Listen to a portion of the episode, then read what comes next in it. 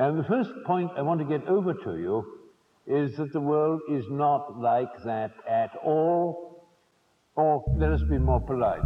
The world in which I live is not like that at all. Bienvenue sur Radio Recyclerie, le podcast des idées, des débats et des écologies, à écouter en accès libre sur larecyclerie.com.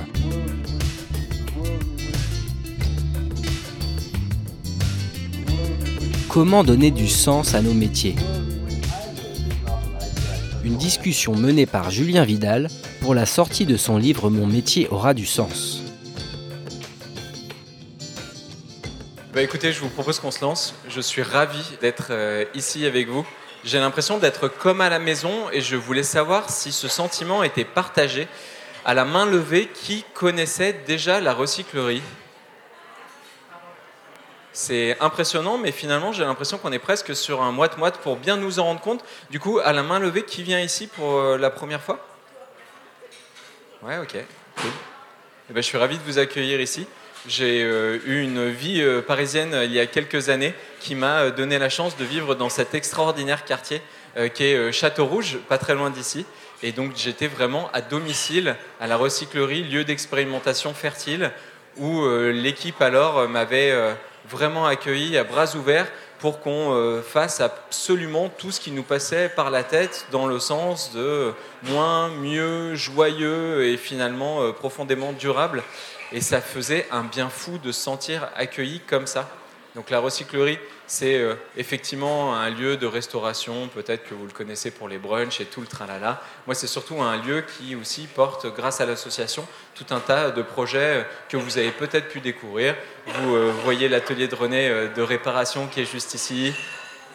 À l'époque, je ne sais pas si ça existe encore, mais on pouvait aller déposer son compost euh, à la recyclerie. Il y a tout un tas de formations que je vous invite à suivre sur leur euh, site et notamment le printemps arrivant plus tôt que prévu.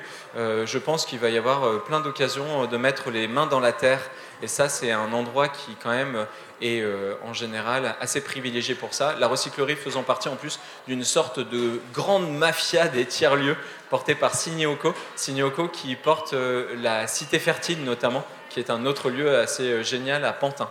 Voilà. J'ouvre une euh, rapide page des remerciements parce que je vois en ligne de mire les visages de l'équipe Vuibert qui sont euh, ici et qui m'ont accompagné pour faire en sorte que ce livre soit aujourd'hui dans vos mains déjà ou peut-être bientôt. Et c'est d'ailleurs dans ce cadre-là. Si vous avez été euh, pris par une amie qui vous avait pas dit ce qui allait se passer ce soir ou que vous étiez là juste pour boire un coup et que vous dites tiens il y a une conférence je vais lever la tête et écouter ce qui se dit le prétexte de la conférence de ce soir est donc un livre qui s'intitule Mon métier aura du sens, qui est inspiré du podcast 2030 Glorieuse. Et il y a un an, on se tapait dans la main avec l'équipe de Vuibert pour faire en sorte que ce livre existe. Je savais qu'il allait être bien, mais j'aurais jamais imaginé qu'il allait être aussi bien. Mon agente qui est ici, Isabelle, euh, m'avait dit ça serait quand même bien qu'on aille les voir, tu vas voir, ils font du super boulot. Elle avait raison et je la remercie. Je remercie enfin Florence Clément de l'ADEME, Tariq Tchekchak de l'Institut des futurs souhaitables qui va se joindre à nous, Xavier Pavie que je ne vois pas encore dans la salle si je ne dis pas de bêtises, mais euh, les transports parisiens font qu'il se joindra à nous un moment ou un autre, j'en suis persuadé. Et donc ensemble, on va essayer d'atterrir sur la question du sens. Viens te joindre à moi, Tariq. Et cette question qui a du sens, c'est une question que moi j'aurais aimé qu'on nous adresse de manière un peu plus euh, claire et explicite euh, quand euh, j'étais gamin, justement. Je ne sais pas si vous, vous vous êtes infligé ce supplice d'aller dans votre CDI à l'époque quand vous étiez au collège ou sans doute plus certainement au lycée pour aller regarder les fiches de l'ONICEP. Vous vous souvenez de ça? Vous avez fait ça? Quel enfer, non? Est-ce qu'il y a quelqu'un qui bosse pour l'ONICEP ici? Je, je m'excuse d'avance et en même temps, je vous demande pourquoi, qu'est-ce qui s'est passé, qu'est-ce que vous avez fait pour euh, vouloir euh, faire en sorte que les jeunes, comme ça, dès leur plus jeune âge, créent une relation anxiogène, au moins aride, avec euh, leur affirmation professionnelle?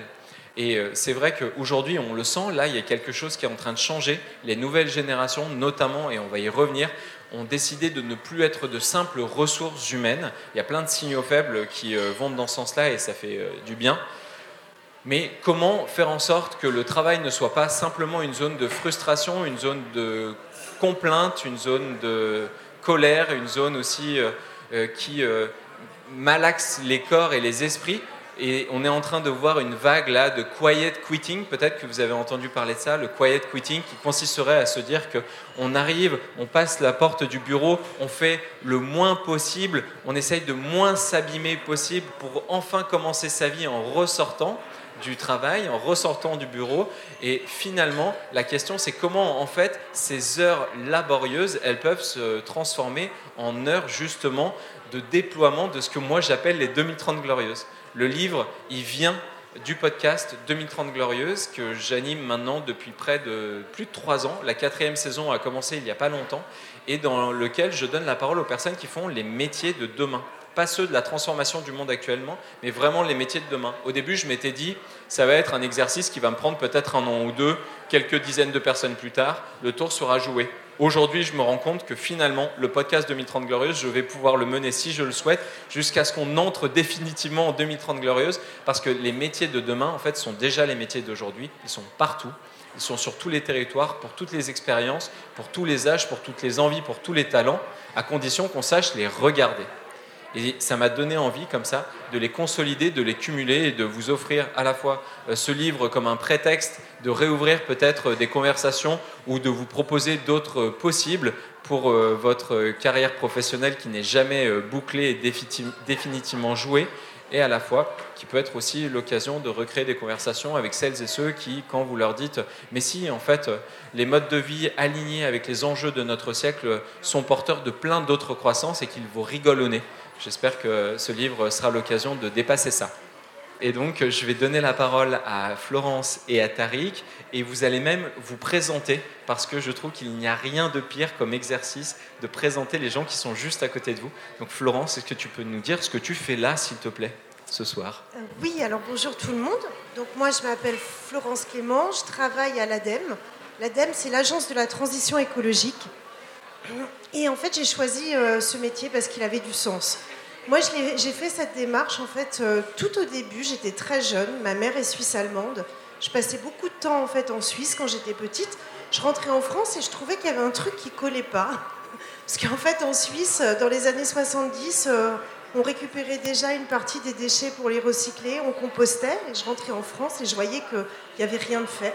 Donc très vite, en fait, je me suis rendu compte qu'il y avait quelque chose qui était un peu différent sur la manière dont on donnait de la place euh, à notre planète, là où on mettait euh, finalement le curseur. Ça m'a finalement alerté, choqué. J'ai décidé de faire quelque chose pour ça et du coup d'être utile dans ma vie en choisissant un métier qui ait du sens. J'ai écrit à l'ADEME parce que je trouvais que c'était une super organisation en candidature spontanée. J'étais toute jeune, j'avais 22 ans. Je venais de terminer mes études. Ils m'ont appelé et j'ai commencé ma carrière à la direction internationale de l'ADEME pour aller monter des projets dans des pays qui n'avaient ni énergie, ni eau, ni grand-chose. Et voilà, donc euh, j'ai fini euh, par atteindre euh, plutôt le territoire national. Et aujourd'hui, je travaille pour informer le grand public et la jeunesse. Et je travaille sur beaucoup d'outils éducatifs et sur des aspects sociologiques aussi pour mieux comprendre les jeunes, connaître leurs besoins, leurs envies. Et voilà, j'ai rencontré Julien il y a quelques années. On a déjà travaillé ensemble pour produire de l'information quand tu faisais tes chroniques TV. Voilà, j'avais beaucoup apprécié aussi ton engagement, le fait que tu montres des solutions, que tu ne pointes pas que des problèmes. Moi, c'est mon envie tous les jours, en fait, de montrer comment on va y arriver ensemble. Ben voilà pour cette petite présentation. Et tu vas notamment euh, prendre la parole depuis euh, le travail récent de l'ADEME que vous avez peut-être vu passer. Alors il y a celui qui éclaire le pouvoir des récits et des imaginaires, euh, comme le rapport des récits et des actes. Euh, qui est un excellent euh, rapport que je vous recommande. Ça y est, vous pouvez commencer déjà à prendre des notes, j'en vois certains qui commencent à gratter le papier, mais aussi tout le travail de prospective que vous avez fait avec euh, les scénarios de transition 2050. On en reparlera, mais tu peux peut-être en dire quelques mots très succinctement Oui, alors l'ADEME en fait va proposer des solutions à tout le monde hein, dans son quotidien. L'objectif c'est d'accompagner tous les acteurs de la société, les collectivités, les entreprises, mais aussi les citoyens en fait, on n'essaye pas seulement de les accompagner au jour d'aujourd'hui, mais aussi de leur donner des idées pour leur montrer en fait ce que pourrait être le monde de demain. On a plusieurs possibilités pour y arriver. Aujourd'hui, on sait qu'on a un enjeu énorme, c'est d'atteindre la neutralité carbone en 2050. On est à peu près à 9 tonnes de CO2 par Français par an en ce moment. Il faudrait qu'on limite ces émissions à 2 tonnes de CO2 par Français par an.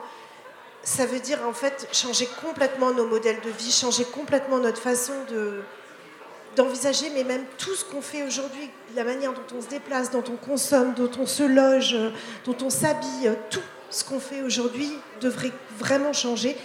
Et plutôt que de dire comment faire, en fait, l'ADEME a travaillé sur quatre scénarios possibles et on propose, à travers ces quatre scénarios, d'envisager la société en fonction de différents types finalement de, de changements, soit miser beaucoup sur la technologie, soit miser beaucoup sur le changement de comportement. Donc si vous voulez, oui, on y reviendra ensemble. On, reparlera de tout ça, mais je vous recommande, euh, c'est vrai, euh, les très beaux rapports euh, de Transition 2050, mais aussi un podcast qui est né dans le cadre de ces rapports qui s'appelle Demain, c'est pas loin, et qui donne comme ça, par le son, par la, projection, par des petits moments de vie, une idée de ce qu'impliqueraient potentiellement ces contraintes pour libérer plein d'autres choses.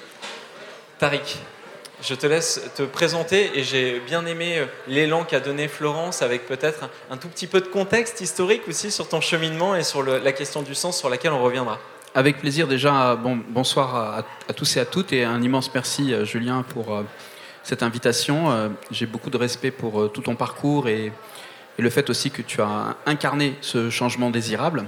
Je m'appelle Tariq Shekchak, j'ai beaucoup, beaucoup, beaucoup de chance parce que euh, très tôt, je savais euh, ce que je voulais faire.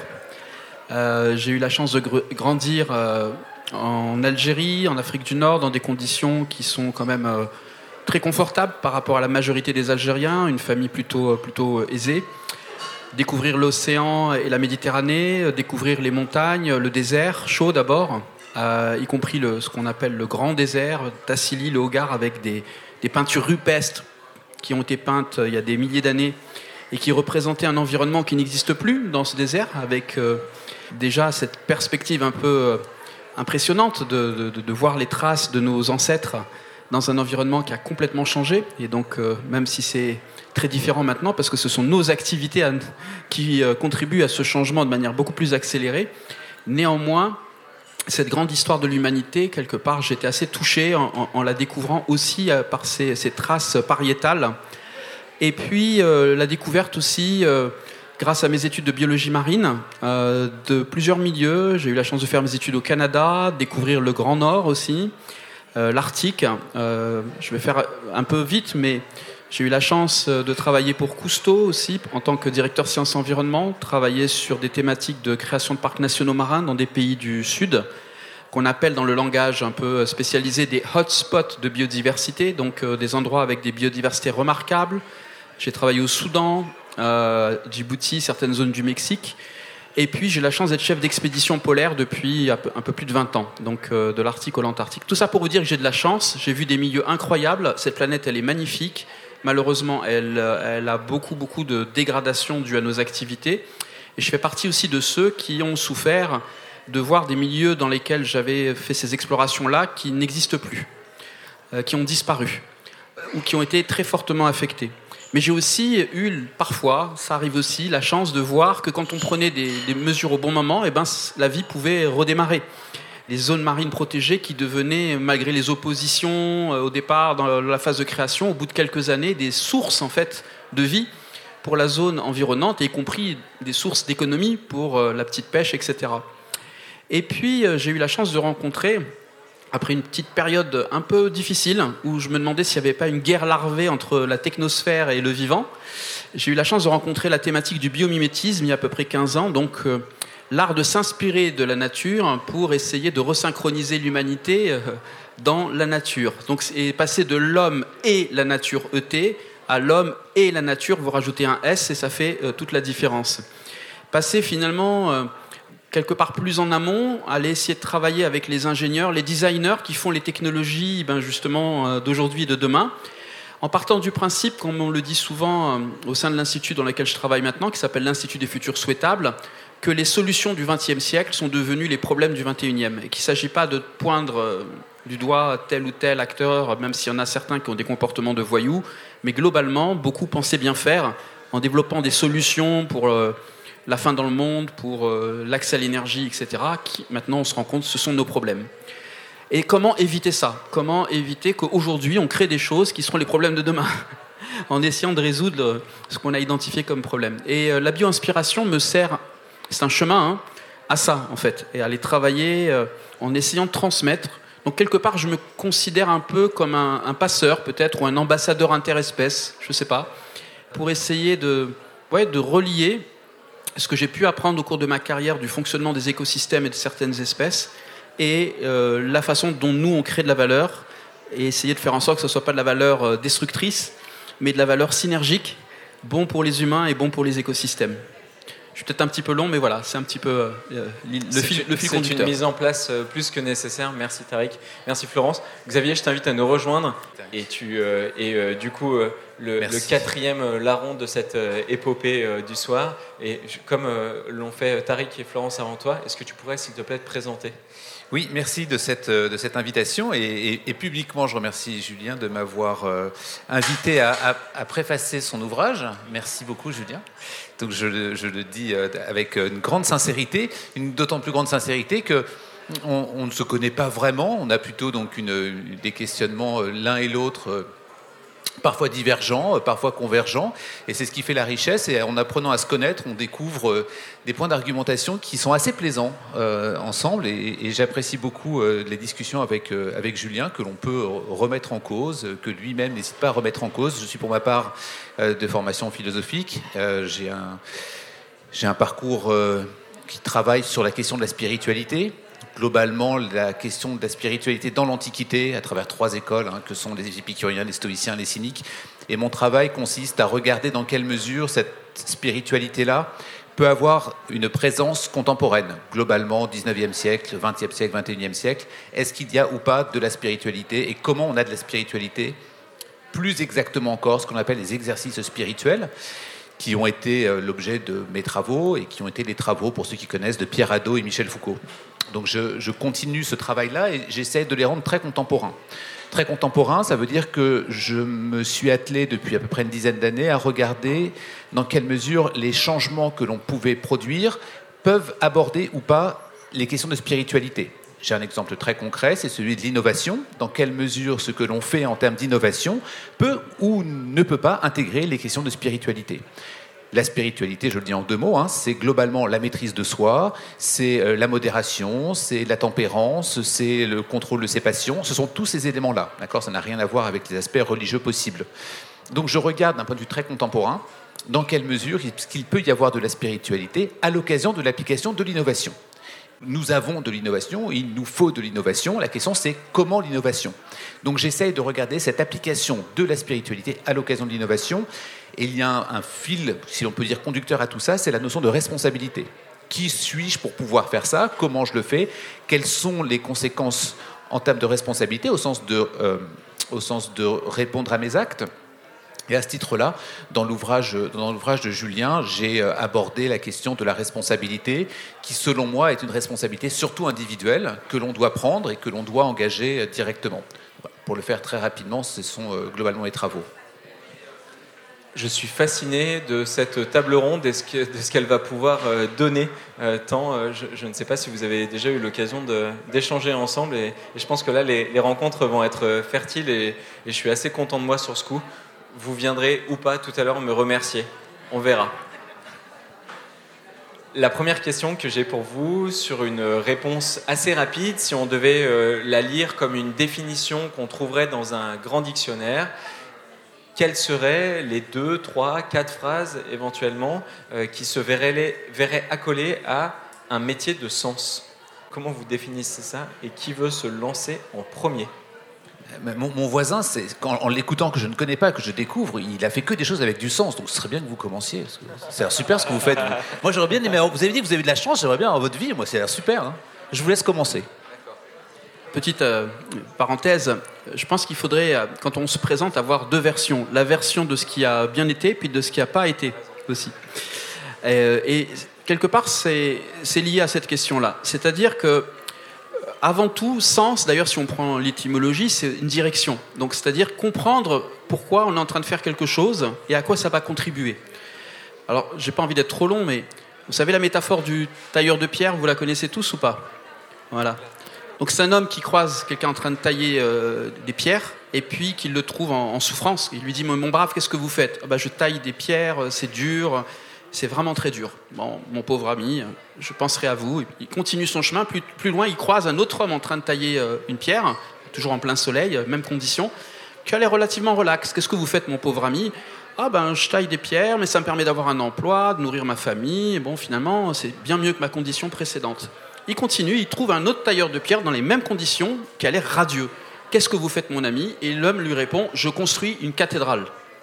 Eh ben, pour moi, c'est ça, un métier qui a du sens, c'est comprendre, quelle que soit la difficulté qu'on est en train d'affronter, comprendre pourquoi on le fait et à quoi ça contribue de plus grand que soi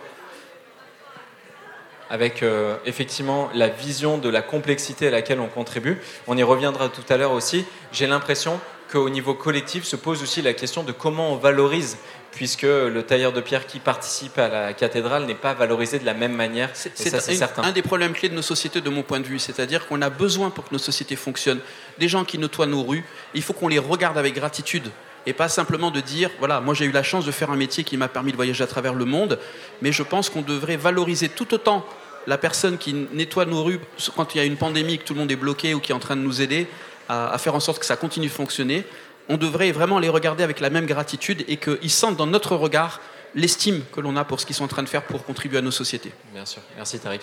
Xavier, toi qui euh, donnes euh, les rôles apparemment et qui est en train de prendre le mien de rôle à distribuer la parole. Dis-nous Julien, c'est quoi un, métier qui a du sens? Ouais, c'est ça effectivement, je, rejoins un peu ce que, ce, que vient de dire, euh, ce que vient de dire mon voisin. La notion de, de sens vient avant tout des, cinq sens que l'on a, c'est-à-dire que la notion latine, hein, c'est sentire, qui veut dire euh, l'usage des sens. Et c'est en fait quelque chose de très important parce que c'est la, perception. Donc comment est-ce que l'on a une perception de ce que l'on fait? Et pour avoir une perception de ce que l'on fait, il y a à peu près deux choses possibles. Il y a l'aspect rationnel et l'aspect émotionnel.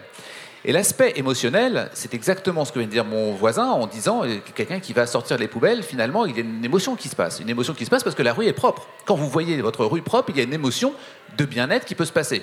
Selon votre avis et votre sentiment par rapport à la propreté, mais on ne va pas débattre dessus, vous avez effectivement une question de dire je ressens quelque chose d'émotionnellement fort. Autrement dit, quelqu'un qui a contribué à la propreté de la rue a transmis quelque chose d'émotionnel. D'accord? Premier point. Le deuxième point pourrait être je suis trader à la City, à Londres, et qu'est-ce que je vais passer d'un point de vue émotionnel? Ben, C'est proche de zéro. Ça ne veut pas dire que c'est rien, mais c'est très tourné vers la notion de rationalité. Combien je vais gagner, qu'est-ce que je vais faire avec mon argent, et l'aspect émotionnel va être décalé non pas sur son métier, mais sur ce qu'il peut faire de l'argent rémunéré, de sa rémunération, de ce qu'il va gagner. Autrement dit, les sens en tant que tels ne sont pas activés chez ce trader de la City. Encore une fois, il n'y a pas de jugement de valeur dans ce que je dis. Je dis simplement qu'il n'y a pas de sens utilisé parce que la partie émotionnelle est extrêmement peu présente, mais la partie rationnelle très fortement présente. Ce qu'on peut dire, c'est qu'il peut y avoir des métiers à forte charge émotionnelle. Ce sont ceux qui auront du sens par rapport à ceux qui effectivement n'en auront pas. Il y a évidemment une partie rationnelle. À un moment donné, il faut quand même enlever les poubelles, il faut les sortir, il faut faire quelque chose. Néanmoins, la conséquence est tout de suite le sens que cela peut donner. Et la métaphore utilisée pour le tailleur de pierre, c'est exactement ça. C'est exactement la notion de sens qui va être donnée et qui va être communiquée. Cathédrale, on voit, on perçoit, on imagine ce que ça peut être. Vous gagnez un million d'euros à la fin de l'année parce que vous êtes trader à la City, vous ne voyez pas, vous ne percevez pas ce que ça peut être. Est-ce qu'il y a des gens qui travaillent ici euh, à la City? Je ne suis pas sûr que vous auriez levé la main de toute manière.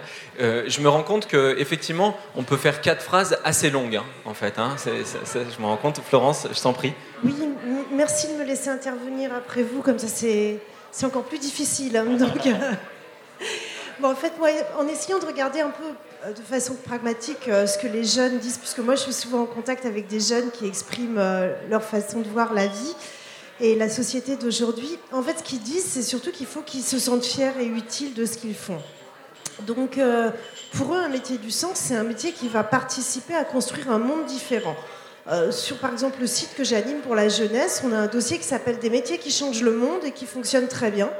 En fait, aujourd'hui, visiblement, la jeunesse, ce qu'elle a envie, c'est pas forcément de faire les mêmes métiers que leurs parents, c'est de faire des métiers qui vont changer les choses en mieux.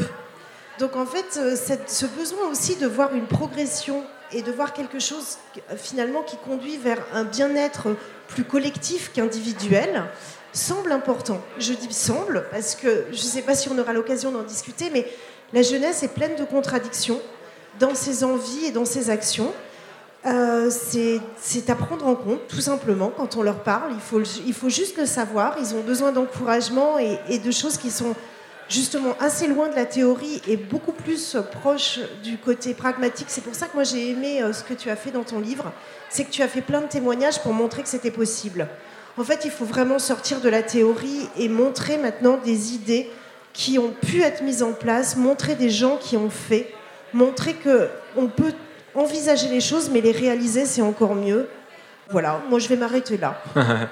Et euh, tu dis que la jeunesse est très contradictoire. J'aurais tendance à dire que c'est l'humanité hein, qui est euh, très euh, contradictoire, à la fois imprévisible dans toute cette nocivité dans laquelle on est en train de, sombrer et à la fois tout à fait imprévisible aussi dans sa capacité à montrer le beau, euh, même quand on pense qu'il est euh, depuis longtemps parti. Donc on va voir jusqu'à quel point on peut être imprévisible dans le bon sens du terme, et ça c'est les années à venir qui vont nous le dire. Se pose quand même pour moi une question qui est cruciale. Les livres qui sont ici montrent une envie euh, d'incarner un changement à une échelle, c'est vrai, citoyenne, qui pour moi n'a jamais été le postulat de dire que l'entièreté de la responsabilité du changement de nos modes de vie, de notre société, reposait sur les épaules des citoyens et à la fois de me rendre compte que malheureusement ou heureusement, nous les citoyens, nous étions peut-être les plus sensibles, les plus euh, mobiles pour en tout cas déclencher un mouvement, susciter une étincelle qui ensuite allait pouvoir être repris à différentes échelles.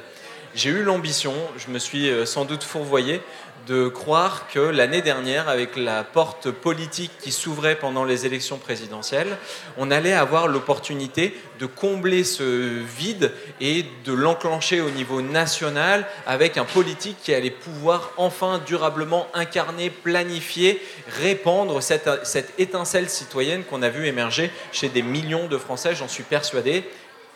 J'ai pas l'impression que malheureusement le politique ait réussi à se saisir de ces enjeux. On aurait deux heures qu'on n'aurait pas suffisamment de temps pour adresser ces questions.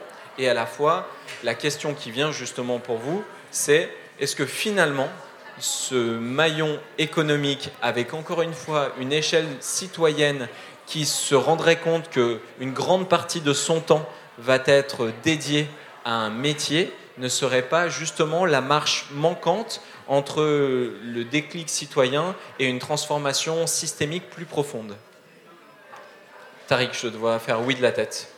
ensuite, je donnerai la, parole à Florence qui aussi a analysé ça. Il y a plusieurs, euh, plusieurs façons de, répondre. Je pense que déjà dans la, notion de citoyen, euh, il y a la notion de participation sociale, euh, je pense. Il y a la question aussi de l'humanité tout entière sur tous les coins de la planète et ce qui se passe chez nous versus ce qui se passe ailleurs. Et la question de la transition, en fait, c'est une, question extrêmement complexe parce que certains philosophes parlent de, du monde où l'on vit et du monde dont on vit. Et toute la question, c'est d'éviter de, faire en sorte que, quels que soient les nouveaux métiers que ça peut générer, euh, les voitures électriques à Paris qui nous permettront d'avoir un air pur, plus pur, qui éviteront peut-être certaines maladies dont on souffre actuellement, ne se paient pas par une déstructuration via les mines de terres rares euh, à l'autre bout euh, du monde.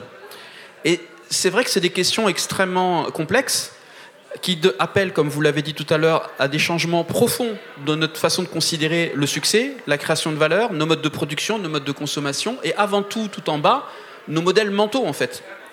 Et là, il y a un vrai débat qui est en cours, euh, nord-sud, est-ouest, au sein même des sociétés dites occidentales, sur comment on fait pour avancer en transition sans recréer finalement des conditions qui vont être injustes, euh, néocoloniales vertes ou un capitalisme extractiviste repeint en biomimétisme ou en je ne sais quelle autre euh, façon de, concevoir euh, l'innovation. Et, et, moi, je n'ai pas les réponses par rapport à ça. Ce que je peux dire simplement, c'est que toutes les grandes périodes de transition, me semble-t-il, dans l'histoire, bien souvent la génération qui a vécu l'émergence de ces grandes questions euh, liées à ces transitions, comme à la Renaissance, c'est pas forcément la génération qui en a vécu tous les fruits. Et donc il y a un appel à une forme d'altruisme qui est beau aussi, qui est plein de sens pour le coup, où on se dit que toute cette jeunesse, toute cette euh, énergie qui essaie de se mettre en mouvement, il y a peut-être des choses dont on verra les fruits que peut-être plus tard, que dans une génération euh, suivante. Et c'est pas grave, et c'est même ce qui fait que la beauté peut-être de l'engagement, je pense. Donc toi, tu te classes dans cette jeunesse, on est d'accord hein J'essaye en tout cas de maintenir cette énergie-là. en tout cas, il y a cet enthousiasme-là, même au milieu des mauvaises nouvelles. Parce que je pense que, sincèrement, profondément, il y a des changements extrêmement profonds dans l'histoire d'Homo sapiens sapiens, qui justement, parce que jamais dans l'histoire de l'humanité, on a senti à ce point-là euh, notre interrelation avec le reste du vivant, avec les cycles de l'atmosphère et de l'eau. On ne peut plus dire mon empire contre le tien. C'est des archaïsmes qui vont devoir s'évanouir parce que l'atmosphère ou le vivant ne respecte pas les frontières humaines. Et ça, je pense que c'est dans la douleur, certes, porteur d'énormes transformations.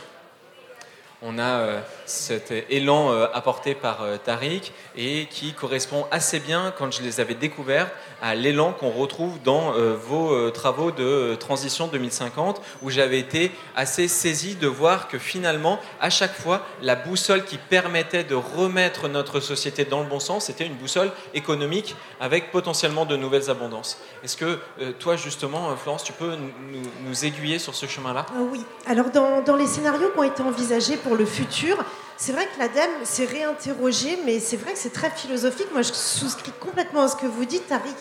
On se retrouve à un moment à s'interroger sur où est finalement le bonheur. Est-ce qu'il est individuel ou est-ce que le bonheur va être collectif? En fait, les dernières années nous ont montré que le bonheur individuel avait des limites. À un moment, on est coincé. En fait, notre bonheur va s'arrêter tout simplement parce qu'on a détruit et qu'on n'a pas regardé en fait un équilibre collectif. Donc, en fait, le bonheur individuel devient impossible. Ces scénarios de l'ADEME, en fait, ils vont conduire à ça, à regarder comment recréer un équilibre collectif en laissant une place à chacun. On a plusieurs voies pour y arriver, mais notamment un des scénarios, c'est le scénario 2. Il est basé sur de la coopération. Et alors là, ça devient intéressant parce que c'est super enviable. Alors on parlera certainement de tout ce qui est euh, les futurs enviables, etc. Mais en fait, quand on commence à matérialiser auprès des gens ce que c'est qu'un futur enviable, tout le monde se dit mais oui, pourquoi pas? Mais en fait, il faut créer cette envie de, se dire à quoi ça pourrait ressembler et donner quelques pistes. Alors, je vous en donne quelques-unes. Par exemple, dans, cet univers de coopération, il y a déjà des lieux qui deviennent complètement partagés, mais qui ne servent pas qu'à une seule chose. C'est-à-dire qu'un endroit, finalement, peut, dans la journée, euh, être un lieu de vente, mais le soir devenir un cinéma, il peut aussi être euh, un café euh, qui accueille euh, des gens en télétravail dans la journée pour éviter de nombreux déplacements, mais en même temps réserver un coin pour que des gens puissent échanger, vendre, réparer des choses en fait qui de leurs voisins. En fait, ce sont, ce sont des lieux de rencontre qui servent à plein de choses et pas uniquement une seule chose.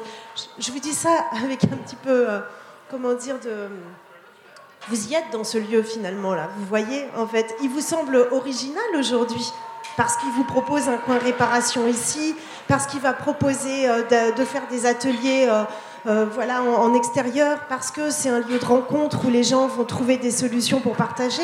Mais en fait, ces lieux, ça va certainement devenir quelque chose de banal et de répandu sur le territoire. Il y aura de la coopération entre les territoires, entre les entreprises et les citoyens pour se donner de l'énergie à des moments où les autres ne les utilisent pas.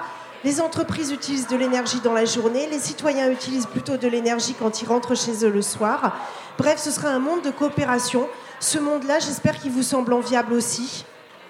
Et vous prenez euh, à chaque fois euh, cette boussole économique que vous redirigez. Moi, j'avais toujours entendu dire qu'il n'y avait pas euh, de plan B, pas d'alternative au modèle capitaliste. Et pourtant, derrière certains des scénarios, pas tous, mais derrière certains des scénarios, on pressent le fait que le capitalisme, qui finalement est une tête d'épingle sur l'histoire de l'humanité pour ne même pas prendre l'histoire du vivant ou l'histoire de la Terre, peut très bien trouver des alternatives assez rapidement et se retrouver obsolète en fait. Exactement. Dans ces scénarios, en fait, tout n'est pas monétarisé. C'est-à-dire que vous pouvez très bien, euh, dans ces lieux de vie finalement qui vous accueillent de manière à, permettre les échanges, échanger d'une autre manière. Alors, euh, c'est vrai que quand on reparle de troc, ça paraît un peu étonnant parce que ça fait, euh, ça fait appel à quelque chose d'un peu archaïque. En fait, ce sera peut-être même l'avenir. C'est-à-dire que vous pourrez échanger des choses sans être monétarisé dans tous vos échanges, mais en tout cas, ça correspondra à un de vos besoins et finalement ça répondra à celui, de, celui avec lequel vous échangez. Donc tout le monde sera gagnant. c'est une autre société qui ne repose plus uniquement sur l'argent et le capital.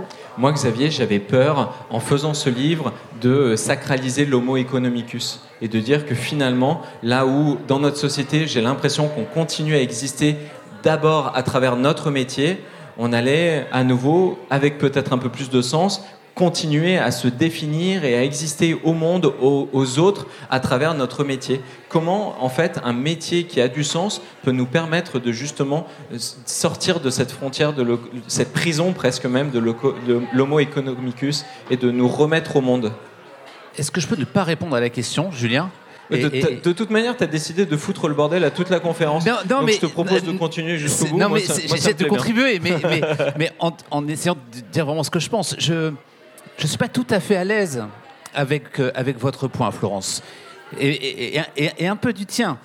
Le système capitaliste tel que vous le dénoncez, c'est un système capitaliste issu d'une monnaie avec une issue d'une financiarisation possible. À ce titre-là, je suis d'accord que c'est une tête d'épingle sur l'histoire.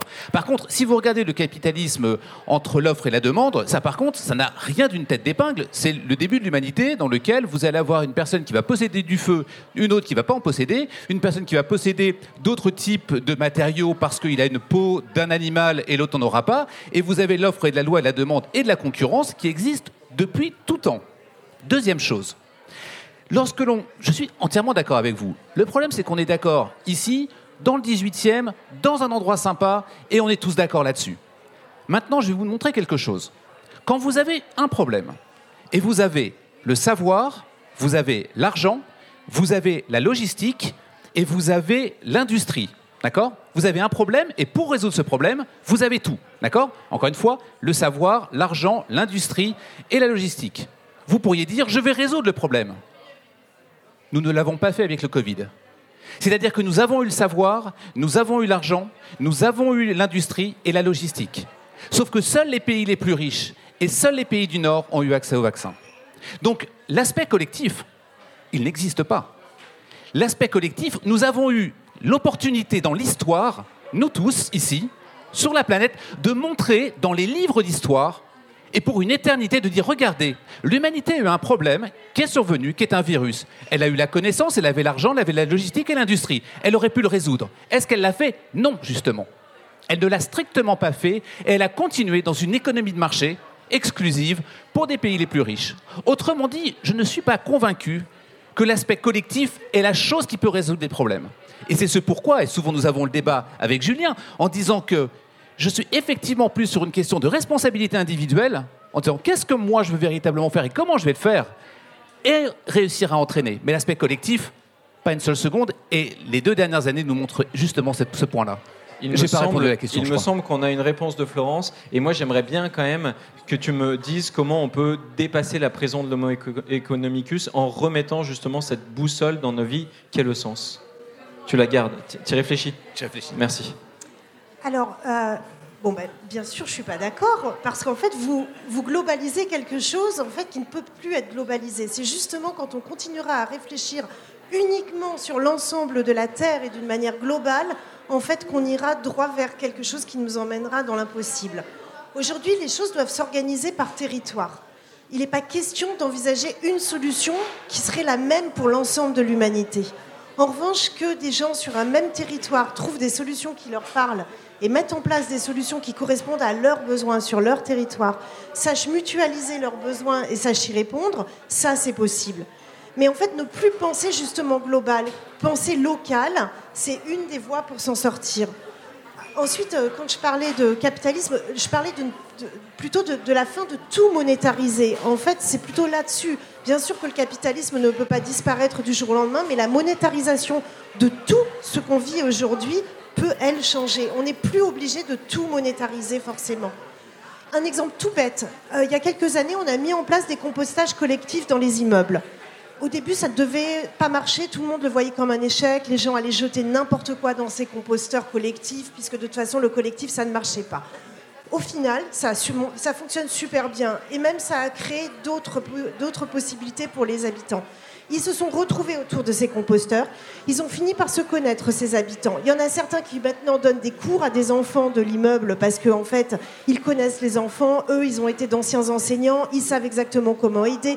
Il y en a certains qui vont faire les courses et qui ramènent des choses à d'autres. Bref, ça a créé un univers en fait qui n'a plus besoin. Vous n'êtes plus obligé de faire livrer vos courses. Vous n'êtes plus obligé de le payer. Vous n'êtes plus obligé forcément d'acheter des heures de cours pour votre enfant. Vous avez quelqu'un dans l'immeuble qui le fait avec plaisir.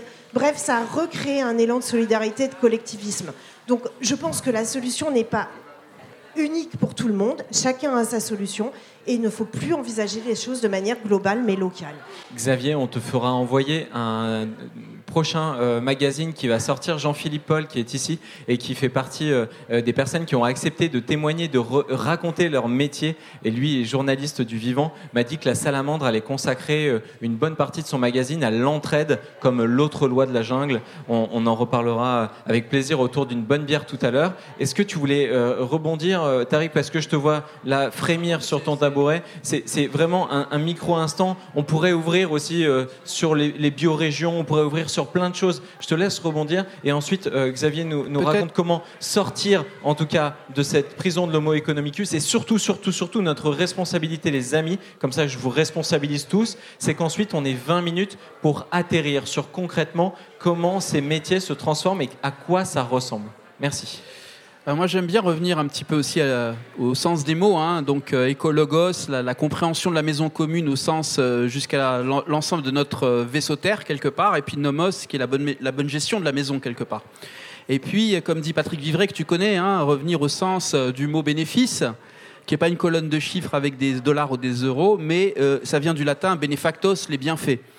Donc, de manière un peu provocative, euh, il n'y a pas très longtemps, je disais il nous faut euh, considérer avant tout l'importance du capital. Et il est très important de faire des bénéfices. Et il faut recarboner l'économie. Maintenant, je m'explique. Vous avez compris bénéfice au sens benefactos, les bienfaits au sens moral, spirituel, prendre soin quelque part.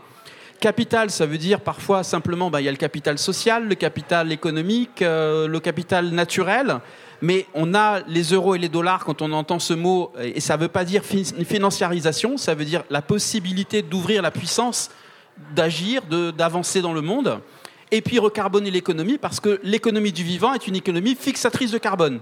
Et on est encore en train de se demander, et il faut le faire actuellement, hein, comment on arrête de faire du mal, comment on arrête d'émettre du carbone. Donc moi j'ai envie d'inviter à planter, remettre de la régénération des écosystèmes et vous fixer du carbone en plus. Donc voilà, c'est des invitations en fait qui réveillent le désir d'avenir. Et, qui dit désir dit aussi vie quelque part. Merci Tariq. Xavier, à toi. Je ne, suis pas sûr que l'on puisse sortir de, ce système euh, homo economicus. Je ne suis pas sûr, tout simplement, c'est que nous n'en avons jamais sorti, nous n'en sommes jamais sortis parce que les systèmes ont été composés de cette manière-là. Que l'on l'appelle à travers une question financière ou qu'on l'appelle avec une autre forme de troc, peu importe nous aurons toujours cette dimension-là. Nous pouvons essayer de lutter contre nous-mêmes. La question est plutôt de dire comment je fais pour gérer ce que je suis. Ce qui est totalement différent. On essaye de se changer alors que l'on pourrait faire de manière différente lorsque j'ai expliqué tout à l'heure dans, l'introduction mes travaux sur la question de la spiritualité, l'idée n'est jamais d'aller contre soi-même, l'idée est d'aller avec soi-même. Et cette dimension-là est très importante dans cette dimension-là. C'est-à-dire comment est-ce que je vais faire pour accompagner, pour faire de manière différente? J'entends vos points, Florence, sur la question du compost possible que l'on peut imaginer ici. Encore une fois, c'est pour moi une situation plutôt intellectuelle du 18e dans lequel on va se sentir tous à l'aise parce que c'est ce que l'on voit. Il n'empêche que quand vous regardez qu'il y a plus 2 milliards de personnes qui passent d'une économie pauvre à une économie de moyenne classe en Chine, allez lui expliquer que c'est la situation et que de toute façon, il ne pourra toujours pas avoir son réfrigérateur, son fan, son téléphone portable et son téléviseur.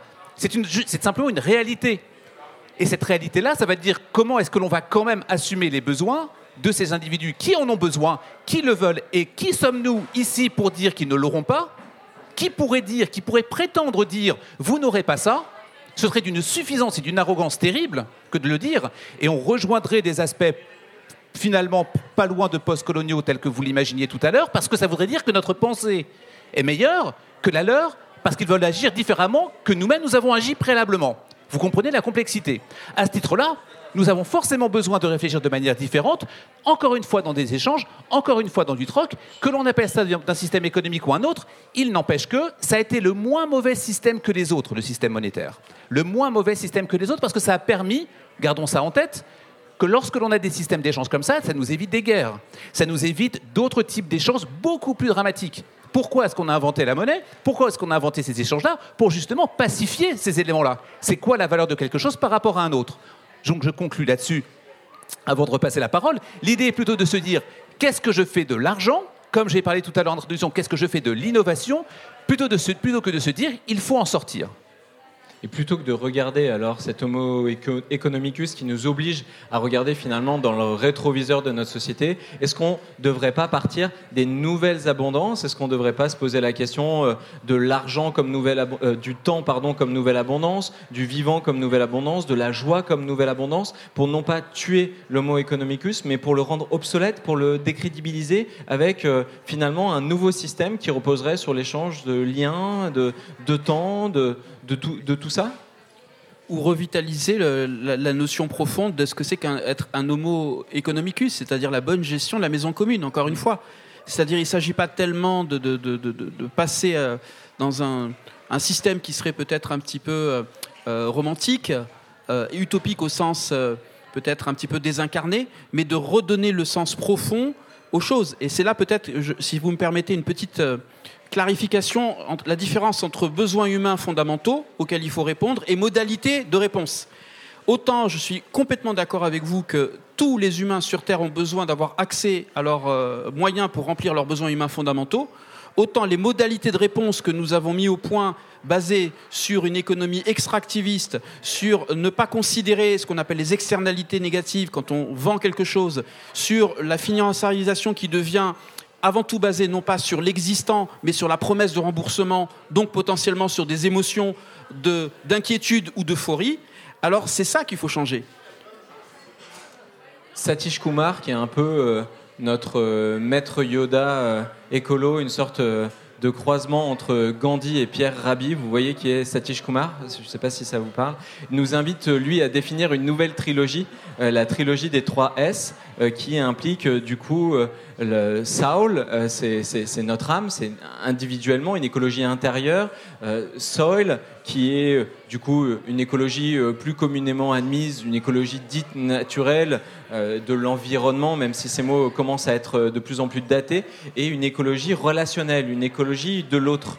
J'aimerais vous donner la parole sur ces trois sujets. On va commencer par toi, Tariq, si tu veux bien, avec les métiers porteurs de sens qui s'incarnerait dans ces trois tendances. Est-ce que tu pourrais nous raconter quel métier pour justement contribuer à cette régénération du soil, de cette, de cette nature, de ce vivant qui va nous inspirer et dont on va reprendre partie avec plaisir? Et si tu peux en plus le concrétiser sur quelques métiers très concrets, ça nous aiderait, je pense, à aussi euh, nous donner encore plus envie de s'en saisir de ces sujets-là. Alors, j'ai pas la prétention d'avoir une vue exhaustive de tout ce qui est en train d'émerger. Je peux aussi peut-être être plus personnel et partager aussi euh, ce que dans mon chemin de vie j'ai pu croiser ou ce que j'ai essayé aussi d'incarner. Une chose est sûre, c'est qu'il y a quelque part, euh, j'ai l'impression, vous, me direz si je me trompe, un cycle qui est en train d'essayer de, se boucler. Où on est parti peut-être avant le néolithique, je remonterai jusque-là, à euh, chasseur-cueilleur, avec tous les risques aussi que ça comportait, hein, parce qu'on a une vision un peu romantique de tout ça. Mais en tout cas, il n'y avait pas cette idée de séparation entre l'humain et le non-humain. Puis on est passé avec euh, le, néolithique au contrôle de la terre et au contrôle de l'animal. Et forcément, le rapport change. On n'est plus dans la transaction avec les, ancêtres ou bien les, les, forces de la nature, on est dans le contrôle, on domestique. Et puis, avec, je fais un petit peu rapidement, hein, et on voit d'ailleurs que les, la spiritualité a changé. Hein. On est passé de, divinités de, fécondité, puis des divinités masculines au fur et à mesure que la, société se complexifiait, se hiérarchisait. Et on arrive avec les révolutions industrielles à la nature ressource, la nature stock. Et là, on voit en train d'émerger à notre époque une vision de la nature partenaire, la nature modèle, la nature source d'inspiration. C'est le biomimétisme, c'est la permaculture, c'est l'agroécologie, ou la nature problème, si on ne reste pas que du côté romantique, mais où il y a un appel à une diplomatie interespèce, comme le dirait Baptiste Morisot. Donc oui, oui, le loup peut poser problème. Il va falloir trouver un moyen de trouver un nouvel équilibre, mais on ne considère plus le, non humain comme quelque chose de dénué de sensibilité, de dénué de droit d'exister en tant que soi. Et là, je trouve que c'est très fort parce que c'est des nouveaux métiers aussi qui sont connectés à ça. L'art de comprendre comment surfer sur le vivant plutôt que d'essayer de maîtriser la vague du vivant. L'art de, faire avec la biodiversité plutôt que simplifier la diversité pour optimiser au maximum nos systèmes. Euh, l'art également de faire par exemple des nouveaux matériaux avec le vivant. Moi j'appelle ça les matériaux culteurs par exemple. Comment à, partir de déchets, avec des champignons, on va faire des isolants pour le, le bâtiment, on va faire des substituts au polystyrène pour tomber sur des choses très concrètes. Donc biomiméticien, biomiméticienne, c'est un nouveau métier. Permaculteur, permacultrice, y compris, on voit que ça sort du domaine agricole pour aller dans le domaine de l'entreprise en général. Maintenant, on parle de perma-entreprise. Ça nous dit quelque chose de profond sur un signal qui monte en puissance. Même le langage des entreprises a changé. On parlait de ma boîte, des rouages, des chaînes de décision, des métaphores mécanistiques. Maintenant, on parle d'ADN, on parle d'écosystème, avec des abus de langage parfois, mais ça dit quelque chose de profond. Ces métiers de, du prendre soin, ces métiers d'une vision intégrale, de continuité, de retrouver une continuité entre l'humain et le reste du vivant, cette vision de l'interrelation, je dis plus interdépendance, parce que nous, on dépend de beaucoup de services écosystémiques, beaucoup d'espèces peuvent vivre sans nous. Mais de l'interrelation, eh bien, ça génère des tas de métiers qui cultivent ce signal-là. Donc, diplomate, euh, avec euh, notamment euh, les loups, tu dis, ça, ça serait un nouveau métier comprendre en tout cas leurs besoins sur le territoire et essayer de concilier leurs besoins avec les nôtres, mais c'est valable pour toutes les espèces en fait. Merci Tariq. Si on vient avec toi, euh, Xavier, sur euh, cette euh, notion spirituelle intérieure, est-ce que tu peux nous dire comment les métiers de sens peuvent nous permettre justement d'alimenter cette nécessité de renouer avec notre spiritualité et comment ça peut se caractériser dans des métiers très concrets qui en fait, comme tu le disais au tout début, n'ont rien à voir avec la religion? Alors, j'allais dire, il y a besoin de, séculariser la notion de spiritualité fait, on a besoin de le faire pour notre époque contemporaine parce qu'elle n'a jamais été euh, forcément euh, religieuse, où il n'y avait pas forcément une notion, une connotation religieuse à travers la spiritualité. La spiritualité, c'est la notion, comme tu le dis notamment euh, très justement, la notion d'âme et comment je vais travailler mon âme dessus. Alors, je reviendrai sur justement l'aspect que j'ai élaboré au tout, début de, au tout début de la table ronde, lorsque je parlais de la notion d'émotion et de la notion de rationnel, l'émotionnel et le rationnel, comment est-ce que les deux vont fonctionner? Si je complexifie un tout petit peu, on parle dans ces dimensions-là de transcendantal et d'immanence. D'accord? L'immanence, c'est qu'est-ce que je vais faire ici et maintenant, et on peut toucher les éléments de sens. Et la notion de transcendance, c'est qu'est-ce qui va me porter? Alors, il s'avère qu'on voit d'ailleurs poindre des questions un peu conceptuelles qu'on appelle l'immanental, autrement dit, comment ce que je fais va également me parler ou avoir un sens qui va effectivement me développer? Comment je vais pouvoir être porté finalement vers autre chose? Et cette dimension de spiritualité, elle est importante vis-à-vis de ce que je veux faire ou pourquoi je veux le faire et qui va joindre d'une certaine manière ces connexions. Tariq a parfaitement résumé la façon avec laquelle l'humanité a joué avec la nature. On aurait pu citer Descartes qui nous dit euh, se rendre comme maître et possesseur de la nature, et on voit bien qu'il y a une sorte de retournement. Le point que je pose toujours, c'est de dire l'espèce humaine est-elle vraiment à sauver? Est-ce que vraiment on vaut la peine d'être sauvé? C'est une question qu'on pourrait sur laquelle on pourrait s'interroger. On pourrait se dire quand on regarde la nature, ce qu'elle est capable de faire, quand on regarde qu'on fait un élément de la nature nous-mêmes, est-ce qu'il faut se sauver? C'est une question que l'on peut débattre. Est-ce qu'on est vraiment si exceptionnel qu'il faut nous sauver? Bon, peu importe. C'est peut-être un autre débat. Quoique c'est pas tout à fait exclu, mais ça peut être une, question qui nous emmènerait peut-être trop loin. Pour revenir à la question de comment cela peut euh, euh, émerger à proprement parler. Alors je n'ai pas les, connaissances techniques euh, que mes amis de ce soir ont pour imaginer d'autres métiers, par contre, ce qui m'intéresse, c'est la notion de créativité et de responsabilité pour pouvoir les créer. À ce titre-là, je trouve que le livre, notamment quand on regarde le, livre de Julien, ce qui est intéressant, c'est que les métiers en tant que tels qui sont décrits, très sincèrement, nous importent peu. C'est ce qu'ils peuvent nous inspirer. C'est qu'ils sont au départ d'une idée créative qui n'existe pas comme métier et sur lequel on peut s'inspirer pour en créer d'autres. Et ça, ça va tenir justement à la capacité de tout un chacun à être responsable, c'est-à-dire responsable, encore une fois, comme je disais, être responsable de ses actes ou être euh, accountable, comme on dit, avec euh, les différents métiers que l'on peut avoir. Autrement dit, il y a deux espaces pour le métier. Je suis désolé, je ne réponds pas exactement sur les métiers, mais au moins j'offre une piste pour pouvoir le il faire. Il faut être cohérent, tu es cohérent jusqu'au bout de tes interventions. À savoir, à savoir l'imagination et la créativité, à savoir comment je vais le faire, comment je vais m'entourer. Et ce titre-là est très important parce que si vous regardez un jeune qui doit aller sur Parcoursup, un jeune qui doit regarder comment trouver un travail, l'ensemble des fiches métiers que l'on peut avoir ne sont pas celles-ci.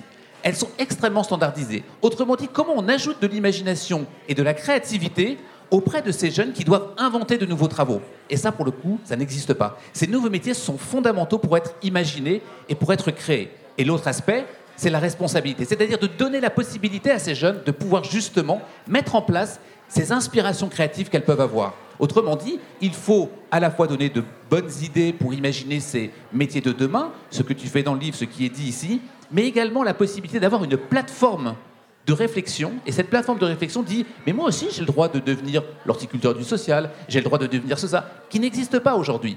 Autrement dit, ce n'est pas une case fermée, ce n'est pas une nouvelle case qu'on ajoute, ce ne sont pas des nouveaux métiers qu'on ajoute, c'est aussi une plateforme d'imagination et de responsabilité pour imaginer ces métiers. Donc ça voudrait dire qu'on aurait euh, des euh, chargés de controverses euh, de, qui, qui, comme ça, permettraient de donner la parole aux jeunes pour rentrer dans leur vibration la plus profonde, en Absolument. fait. Absolument, et, leur laisser la possibilité de réfléchir à ça sans leur dire, bon bah, c'est journaliste que tu veux faire, ou c'est data science, ou c'est... peu importe. La question, c'est de leur donner la possibilité de ça, ce qui n'existe pas aujourd'hui. Les cases sont forcément fermées, on ajoute d'autres cases beaucoup plus créatives et imaginatives. La question, c'est la plateforme comment on l'offre cette plateforme pour qu'un jeune dise mais oui, c'est possible de faire autrement. Et donc euh, l'accompagnement qui va derrière. Hein. Absolument. J'entends euh, du temps, j'entends de l'écoute. De la responsabilisation de ceux qui vont le faire. Parce que évidemment, il va falloir accompagner tout ça. Ce n'est pas évident pour un jeune de, 17 ans de, remplir une, des cases sur Parcoursup. C'est clairement pas facile à faire. Donc comment est-ce qu'on les accompagne? Ceux qui les accompagnent font de leur mieux aujourd'hui. Ils les accompagnent avec les outils qu'ils ont à disposition. Mais c'est qu'encore un peu pauvre c'est dénué de créativité, dénué de responsabilité. Donc cet accompagnement de manière claire de ces jeunes pour ces métiers qui n'existent pas est fondamental. Je pense que c'est pas évident pour les jeunes et c'est vrai qu'en ce moment on parle beaucoup de parcoursup. Mais si euh, et il y a déjà quelques personnes ici qui vont qui sont venues euh, me voir en me disant ben moi je suis en, reconversion professionnelle à 30, à 40, à 50 ans. Les outils aussi ne sont pas à notre portée pour pouvoir justement nous permettre de rentrer en vibration avec qui on est vraiment. Absolument. Cette plateforme est encore inventée. Florence, tu l'auras compris, sur le côté relationnel, est-ce que tu pourrais nous donner quels sont les métiers qui vont nous permettre enfin de nous relier aux autres? Non pas parce qu'on est interdépendant, mais parce qu'on est interrelié. Euh, déjà, moi j'ai envie de faire la différence entre ce que c'est qu'un métier vert et un métier verdissant. En fait, aujourd'hui, tous ces métiers euh, qui nous intéressent, ils existent quasiment tous les métiers en fait verts, qui sont vraiment des nouveaux métiers, qui sont des métiers de la transition écologique, en fait, sont très peu à, devoir émerger.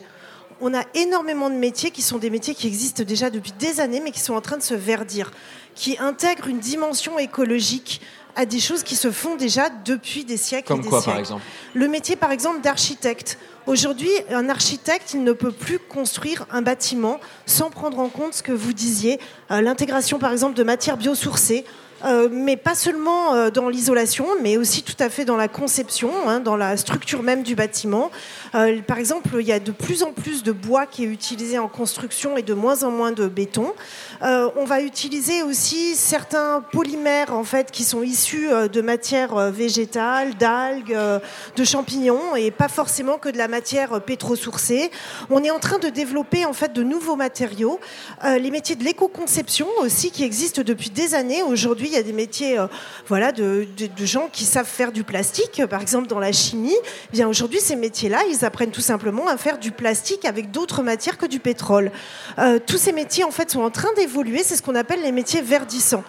Euh, pour apporter une solution peut-être pratique, nous, à l'ADEME, on a soutenu des initiatives et on a soutenu notamment une initiative d'une toute petite entreprise qui s'appelle Million Roads, de gens qui sont vraiment très engagés et qui ont produit une plateforme qui s'appelle MyRoad. MyRoad, c'est euh, une plateforme qui décrit certains métiers, mais justement qui ne fait pas que de la description de métiers, qui raconte des parcours de personnes. Je vous encourage vraiment à aller voir parce que vous allez trouver des gens qui sont arrivés sur certains métiers mais qui n'ont pas forcément fait les études ad hoc, qui en fait ont réussi à rebondir de parcours en parcours pour se reformer pendant qu'ils faisaient leur métier, qui aujourd'hui sont convaincus que ce qu'ils font en fait euh, est ce dont ils ont besoin. Euh, il y a également des expéditions, comme ils appellent ça, où on donne des idées à des jeunes pour atteindre un objectif et non pas seulement un métier. Euh, cette plateforme MyRoad, elle est soutenue par beaucoup de monde, notamment par l'ONICEP, je suis désolée, mais l'ONICEP l'héberge, euh, des grands magazines euh, pour les jeunes euh, comme l'étudiant l'héberge, euh, l'ADEME la soutient, on est en train de vouloir justement montrer qu'il existe des solutions pratiques et surtout, je vous encourage vraiment à faire la différence entre ces métiers verts et verdissants. Ne pensez pas qu'en fait tout est à construire. Il y a déjà énormément de choses qui sont là. Je me permets juste de te relancer quand même parce que sur les quatre scénarios, celui qui a ma préférence, allez, à égalité, c'est la sobriété, la coopération. Mais sur la sobriété, là actuellement, on dirait le mot sobriété comme ça, qu'on aurait la moitié de la salle qui lèverait les yeux parce qu'on nous a rabattu les oreilles avec une sobriété qui est présentée comme une fin et qui, en gros, va nous obliger à continuer à vivre la, la surconsommation, mais de manière un peu plus euh, ligotée. Alors que vous, au moment de parler de sobriété, vous parlez de lien. Vous parlez de lien à l'autre. On parle même plus presque de métiers verts, mais on parle de métiers qui permettent de recréer du lien. Comment tu l'expliques ça? Et qu'est-ce que c'est comme type de métier qui finalement prennent le prétexte de la sobriété pour en fait nous permettre de revivre ensemble? Alors déjà, dans ces scénarios, vous allez découvrir, si vous prenez le temps de les lire, qu'on ne travaille pas tout à fait le même nombre d'heures qu'aujourd'hui. En fait, déjà, on travaille moins parce qu'on a plus de temps pour faire d'autres choses qui sont aussi utiles à la société et à la collectivité. Et dans ces autres choses, il y a tout ce qu'on va pouvoir justement partager ensemble.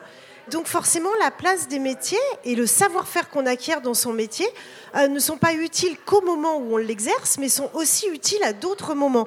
Il y a des choses qu'on va savoir faire, par exemple bien expliquer des choses, et ben, qui seront utiles quand, par exemple, euh, on va euh, travailler avec ses voisins sur un jardin partagé, par exemple. Et bien, si on sait bien expliquer pourquoi est-ce que le sol a besoin de certains amendements à des moments et pas à d'autres, eh bien, on pourra avoir un meilleur jardin potager.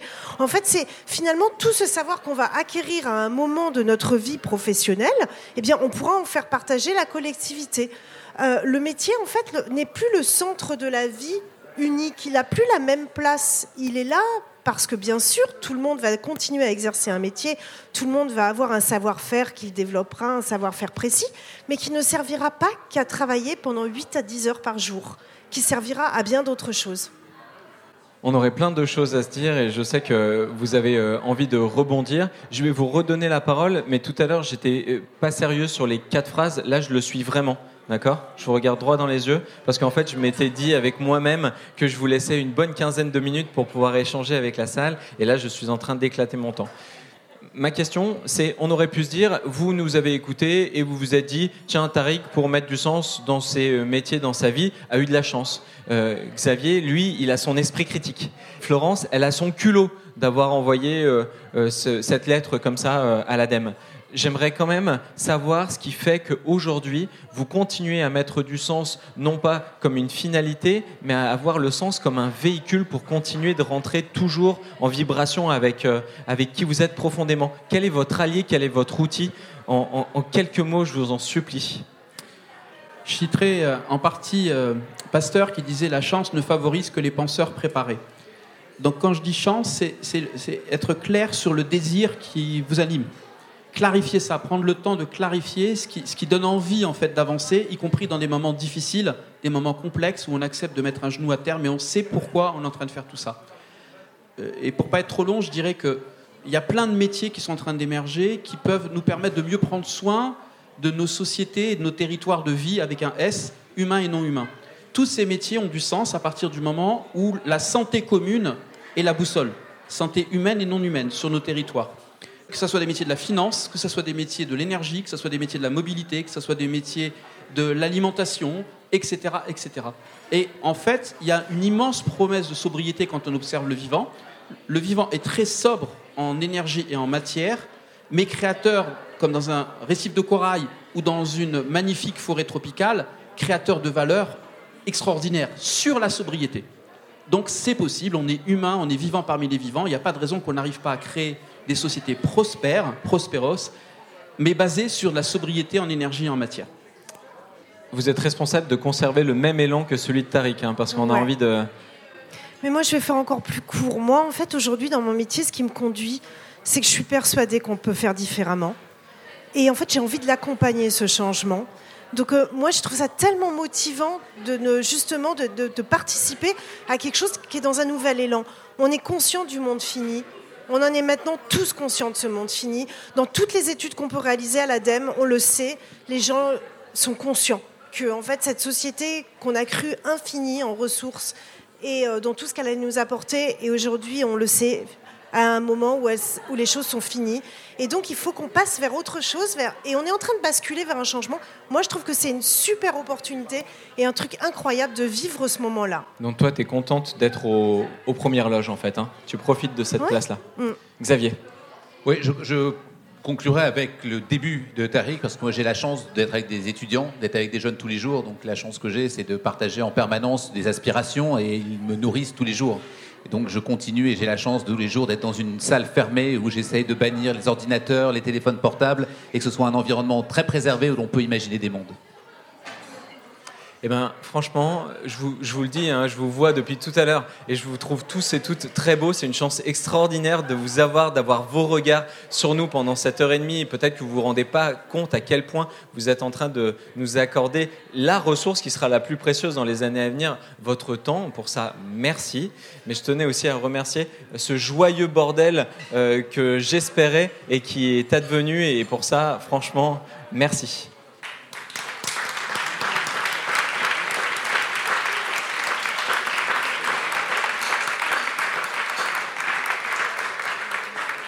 On a encore euh, deux temps et demi qui nous attendent. Le premier, c'est celui des questions. Je vais passer avec mon micro pour euh, euh, prendre vos questions. On va essayer d'en prendre deux, trois d'un coup. On aura des salves de réponses et puis ensuite peut-être deux, trois à nouveau si on a le temps. Et ensuite, on accueillera Fabien et Anne, que je vois là-bas, qui viendront nous tendre des perches très concrètes pour mettre du sens dans nos métiers dès euh, 22h30 quand vous serez reparti avec la dédicace, hein, c'est ça?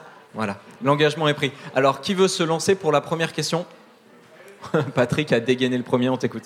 Avec, oui, une autre condition, pardon, je suis désolé, je ne l'ai pas précisé, mais on va réussir en plus à faire en sorte que quand un homme prend la parole, ensuite, c'est tout naturellement une femme qui va prendre la parole, suivie à nouveau par un homme, etc. etc.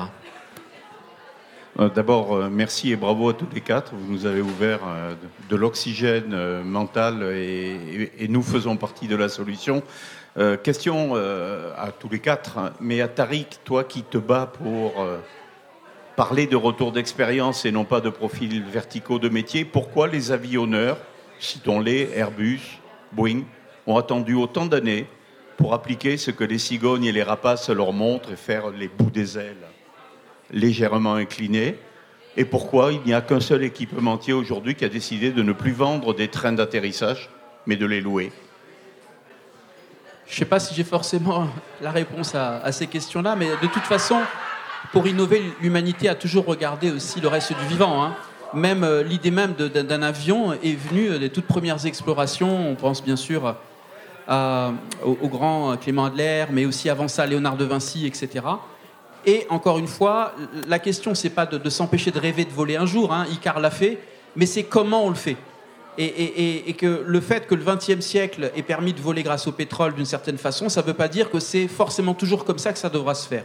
Donc, encore une fois, période de transition, et là peut-être c'est un message que je veux vraiment partager, jeune ou pas jeune, vous allez être baigné dans des injonctions contradictoires. Mais clarifiez la boussole de ce qui est souhaitable et ce qui n'est pas autant que vous le pouvez et tout le temps, parce que ça sera important pour vous euh, permettre de ne pas déprimer quand on vous demandera de faire quelque chose qui semble peut-être une petite amélioration d'un système qui a besoin d'être réformé profondément, et que de temps en temps, vous vous saisirez aussi l'occasion qui vous sera offerte d'aller transformer profondément ce système. Et je pense que dans l'aviation comme ailleurs, c'est pareil. Euh, on commence par mettre des euh, winglets qui ressemblent aux rapaces pour dépenser moins d'énergie. Et il y a aussi une génération d'ingénieurs qui travaillent sur une autre façon de concevoir l'aviation euh, électrique, euh, allégée, avec des structures beaucoup plus légères qui imitent le fonctionnement des os d'oiseaux, par exemple, pour mettre moins de matière. Et peut-être que demain, ça sera plus un problème de se dire que je prends l'avion parce que ça sera une autre technologie qui nous sera offerte. D'autres questions? La quête de sens est-elle purement territoriale? Parce qu'en fait, on a beaucoup entendu parler de territoire ce soir. Euh, Est-ce que le, justement le, le sens peut, euh, peut être à une dimension euh, nationale Ça, c'est une première, une première question. Et la deuxième, c'est peut-on trouver du sens en toute chose? Merci. Bon, alors je me saisis de la peut-être première partie de la réponse, puisque c'est moi qui ai parlé de territoire. Bien sûr que nous avons des objectifs qui sont nationaux, nous avons des objectifs internationaux. On va tous participer finalement à remplir des objectifs qui ont été définis à, plein de strates différentes. Ensuite, euh, ces, ces, objectifs, forcément, toutes les actions qu'on va mener, elles ont un sens, c'est d'essayer de répondre le plus possible à ces objectifs. Ce que j'essayais de dire tout à l'heure, c'est qu'en fait, on ne peut pas appliquer la même solution à tous les territoires et donc on ne peut pas trouver du sens, en fait, toujours identique partout. Certains vont devoir euh, euh, travailler sur des solutions qui vont leur correspondre à certains niveaux de territoire et d'autres trouveront ça totalement inapproprié, n'y verront aucun sens. Donc, euh, je dirais que si nos objectifs sont internationaux, nationaux ou locaux, en fait, la manière d'y arriver et d'y répondre peut être différent et donc le sens qu'on va y trouver peut être lui aussi bien différent. Ensuite, pour le bac de philo, euh, pour la deuxième partie de la question, je vais passer le micro. Oui, euh, Xavier, sur, la, sur, sur, votre premier point, la question est importante du territoire. La question n'est pas du territoire physique et probablement pas des territoires frontaliers, bien évidemment, ni continentaux. La question, ce sont des critères et des territoires sociaux. Aujourd'hui, il n'y a pas de différence entre un, je dis, un, un, cadre de 35 ans singapourien, londonien, américain. C'est exactement le même. Ils ont fait des études de la même manière, dans les mêmes écoles, ils sont formés de la même façon, ils parlent le même langage. Le problème, il n'est pas là. Le problème, il est quand on est à Guangzhou, lorsqu'on est à Cambrai et lorsqu'on est à Austin, dans le Texas. C'est pas la même chose du tout. Et là, on a un autre territoire. Il est ni frontalier, il est ni continentaux, mais c'est ce même territoire-là. On a des territoires qui se parlent entre eux, qui communiquent entre eux, qui ont les mêmes revenus, qui ont les mêmes aspirations, qui mangent la même chose et qui vont aux mêmes endroits dans le monde. Et puis vous avez des autres. Et donc les territoires sont redessinés, mais ils ne sont pas redessinés à travers les frontières, ils sont dessinés par rapport à d'autres choses. Le plus grand risque, et je le disais pas tout à fait en plaisantant, en disant mais probablement que l'espèce humaine n'est pas l'espèce à sauver en priorité, et c'est pas très grave pour ça, je le dis à la fois en provoquant, mais je le pense quand même un petit peu. Néanmoins, l'inquiétude que je pourrais avoir, c'est véritablement ces découpages de population entre les uns et les autres. Et ils ne sont pas frontaliers, encore une fois, ils sont territoriaux, au sens où on va avoir des dispositifs qui vont être plutôt propres à, à certains endroits qu'à un autre. Sur votre dernière question, est-ce qu'il y a un sens dans tout? La question n'est pas tellement ici. La question est est-ce qu'on se pose la question d'avoir un sens pour tout?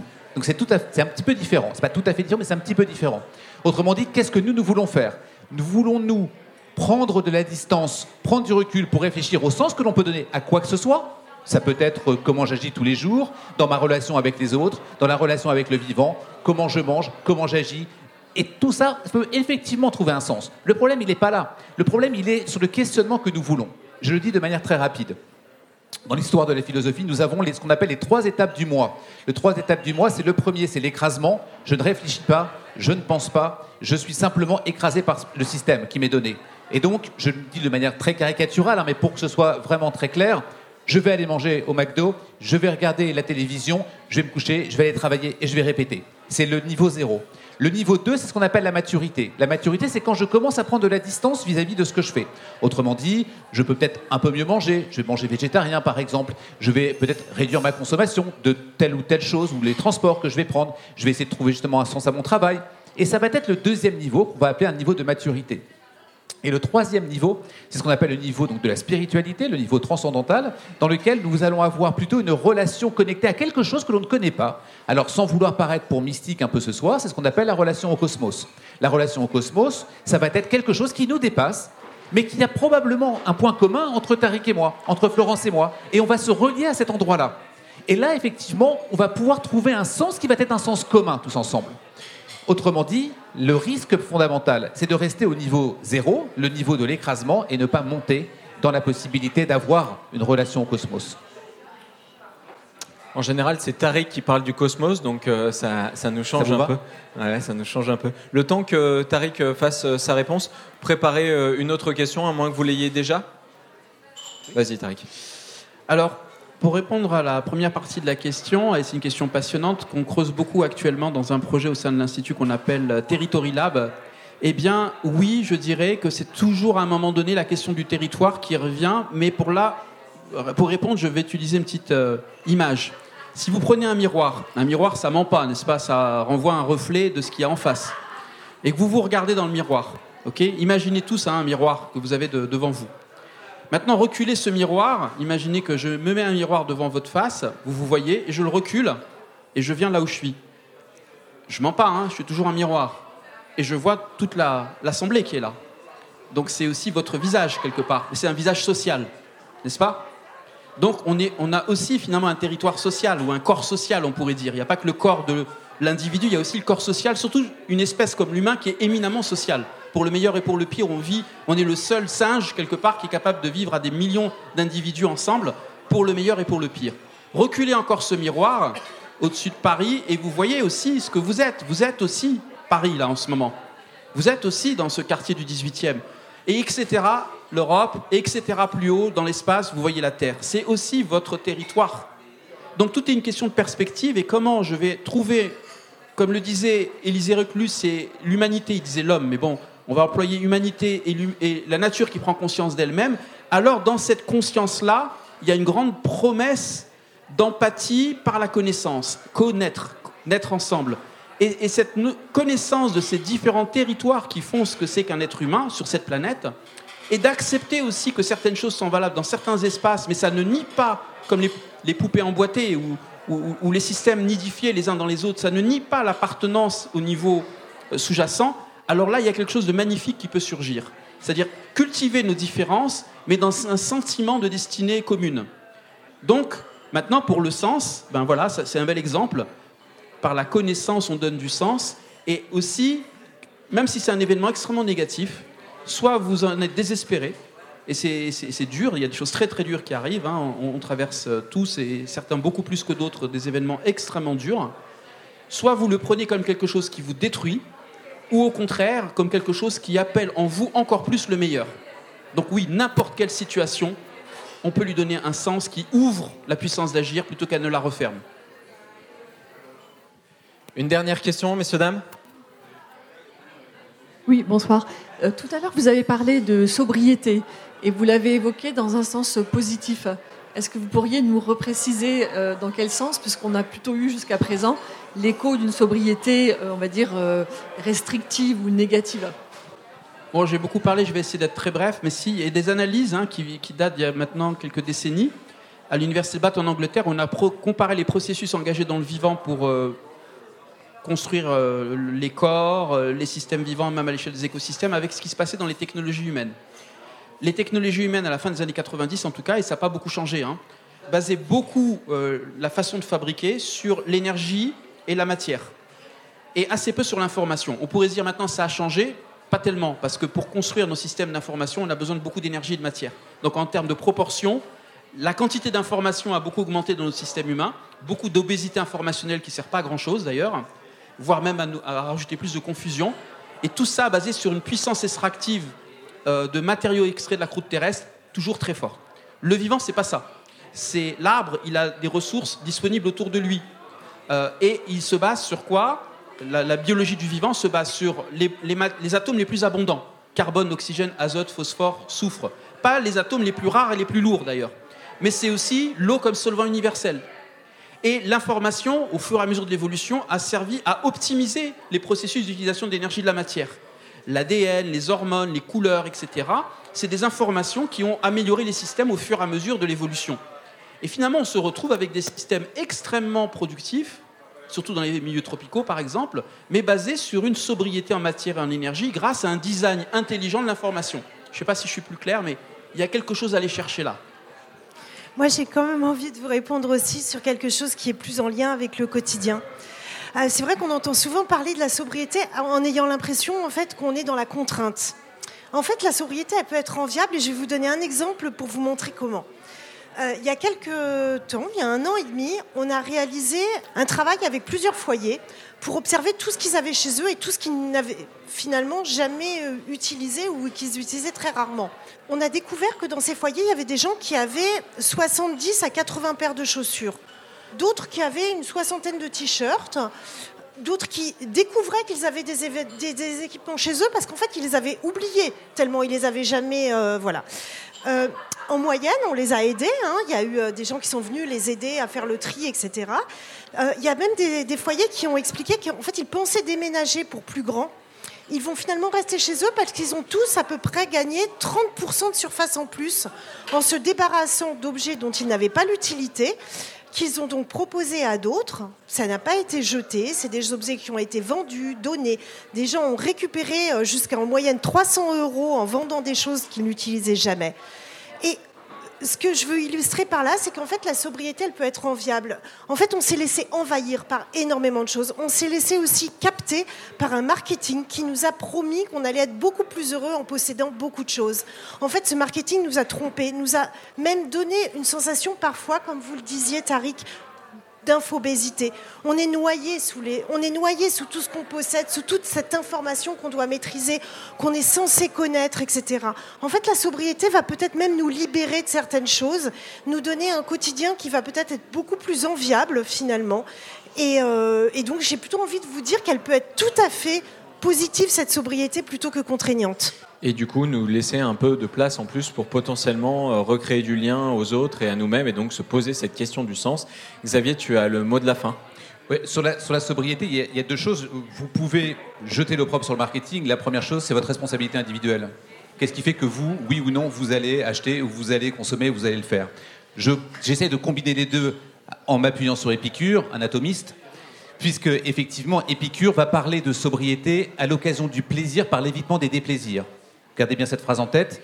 Vous allez atteindre euh, le plaisir par l'évitement des déplaisirs. Et c'est ce qui vous donne la sobriété. Épicure, contrairement à tout ce que l'on peut imaginer, était un buveur d'eau, consommait un peu de pain et parfois un peu de fromage. C'est tout ce qu'il avait. Il disait tout simplement la chose suivante. Je vais atteindre le plaisir par l'évitement des déplaisirs. Globalement, et je vais essayer d'aller vite, il y a trois types de plaisirs ou de besoins selon Épicure. Les besoins naturels et nécessaires. J'ai besoin de manger, j'ai besoin de boire. Ça, c'est globalement ce qui va pouvoir me satisfaire. Un besoin naturel, non nécessaire. J'ai besoin de manger, mais non nécessaire, c'est manger dans un restaurant étoilé. Des besoins non naturels, non nécessaires, la gloire, les honneurs, toutes ces dimensions-là ne sont pas nécessaires. Épicure dit, ce qui est important donc, c'est des besoins naturels et nécessaires. Les besoins naturels et nécessaires font que si je me contente de cela, alors je vais pouvoir avoir du plaisir. Et le plaisir que l'on dit toujours avec Épicure est uniquement à travers l'évitement des déplaisirs. Donc si vous voulez avoir du plaisir le dimanche matin, ne buvez pas trop la veille. Eh ben, C'était un conseil pour profiter de la recyclerie ce soir, mais ne pas en payer les conséquences demain. Merci Xavier, et on peut à nouveau vous applaudir. Merci encore. Merci. Je me sens je me sens très chanceux et honoré puisque euh, Xavier, euh, Florence, en fait, euh, à travers Fanny, qui a répondu euh, collègues euh, à toi, euh, à, mes questions, et Tariq font partie des personnes qui m'ont permis justement de rendre ce livre possible et qui lui apporte sa nuance, sa complexité, parfois de temps en temps aussi sa contradiction. Et je pense que ça nous permet aussi de nous affirmer, de savoir en, entrechoquant des idées là où on se positionne vraiment, là où on est vraiment d'accord. Messieurs, dames, encore merci. Je vous invite à laisser la place encore 10 minutes, si vous le voulez bien. Merci encore. Ah, euh, on va commencer avec toi, Anne.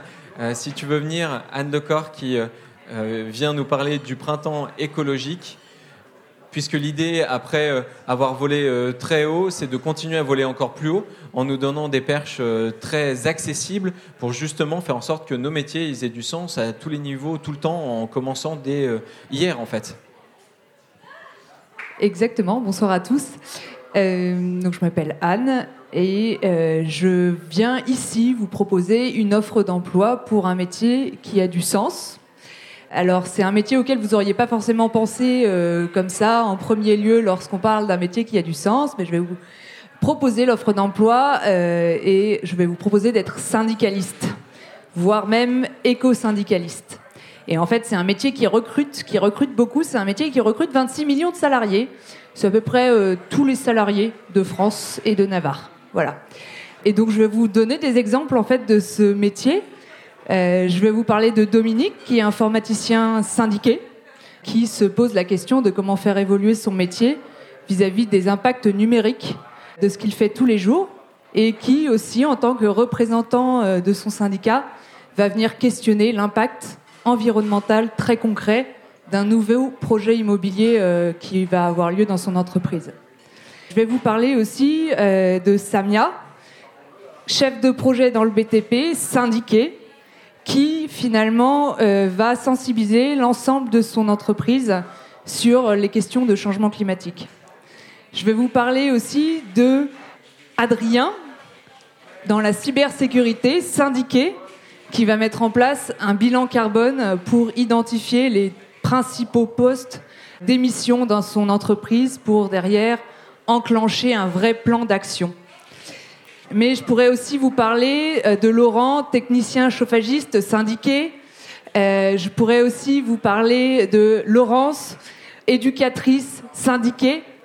Et euh, de plein d'autres gens qui, en fait, aujourd'hui, s'engagent pour faire bouger leur métier et faire évoluer leur métier.